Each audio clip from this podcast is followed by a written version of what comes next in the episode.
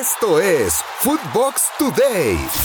Chivas marca y gana su primer partido con Leaño como interino. Justo cuando más se agudizaba su crisis en el Apertura 2021, las Chivas vieron la luz al final del túnel con Marcelo Michel Leaño, al derrotar 2 a 0 a Toluca en el Estadio Akron, y así romper una sequía de más de 300 minutos sin hacer un gol en el torneo. Además, el triunfo sobre los Diablos los colocó en el noveno puesto de la clasificación que los metería en el reprechaje regresó el público a CEU y los triunfos de Pumas. Más de un año y medio tuvo que pasar para que las tribunas del Estadio Olímpico de Ciudad Universitaria volvieran a contar con aficionados de Pumas. Y eso sirvió de aliento para que el equipo de Andrés Lilini sacara un triunfo importante, con marcador de 1-0 sobre Juárez con gol del ecuatoriano Washington Corozo. Los felinos aún tienen la esperanza de poder colarse al reprechaje.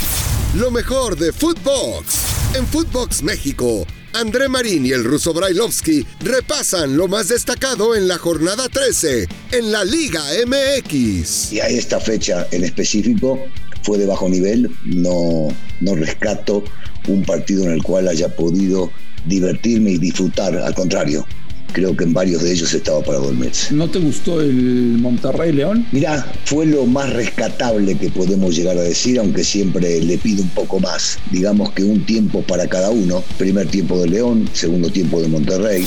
En los dos grandes. Fernando Ceballos y el Pollo Ortiz analizan el despertar de Chivas y la polémica arbitral en el juego del AME. Digamos, lógica viable como para que Diego Montaño haya decidido no marcar eso como penal, porque si no fue eso, entonces estamos todos locos. Y Diego Montaño no puede volver a pitar un partido en primera división, porque esto le pasa, o sea, esto te pasa en una liguilla, esto te pasa en un momento crucial, te pasa en un clásico y, te jode la temporada, ¿eh? Le, le, le temblaron las piernas a, Montaños, es la realidad, porque además, hay que decirlo, ¿eh? mientras revisaba la jugada, eh, la banca del América no dejó de protestar, Solari no dejó de decirle de cosas.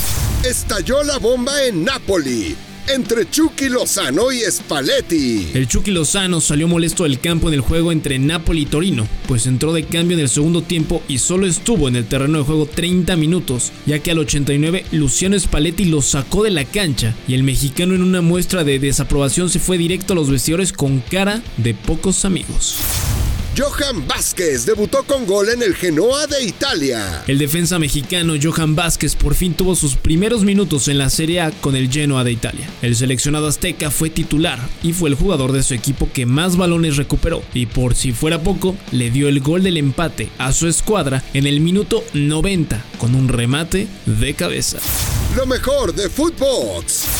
En Footbox Femenil, repasamos lo más destacado de la jornada en la Liga MX Femenil. De acuerdo, un partido muy intenso, muy interesante fue el que se disputó este viernes, donde Chivas no termina por eh, eh, tenerle miedo a las actuales bicampeonas del fútbol mexicano femenil, no se achican en ningún momento. Penal que marca Nancy Antonio al minuto 31 para Tigres y después vendría al minuto 85 el empate por parte de Licha Cervantes ante un error en la saga en la parte defensiva de Tigres.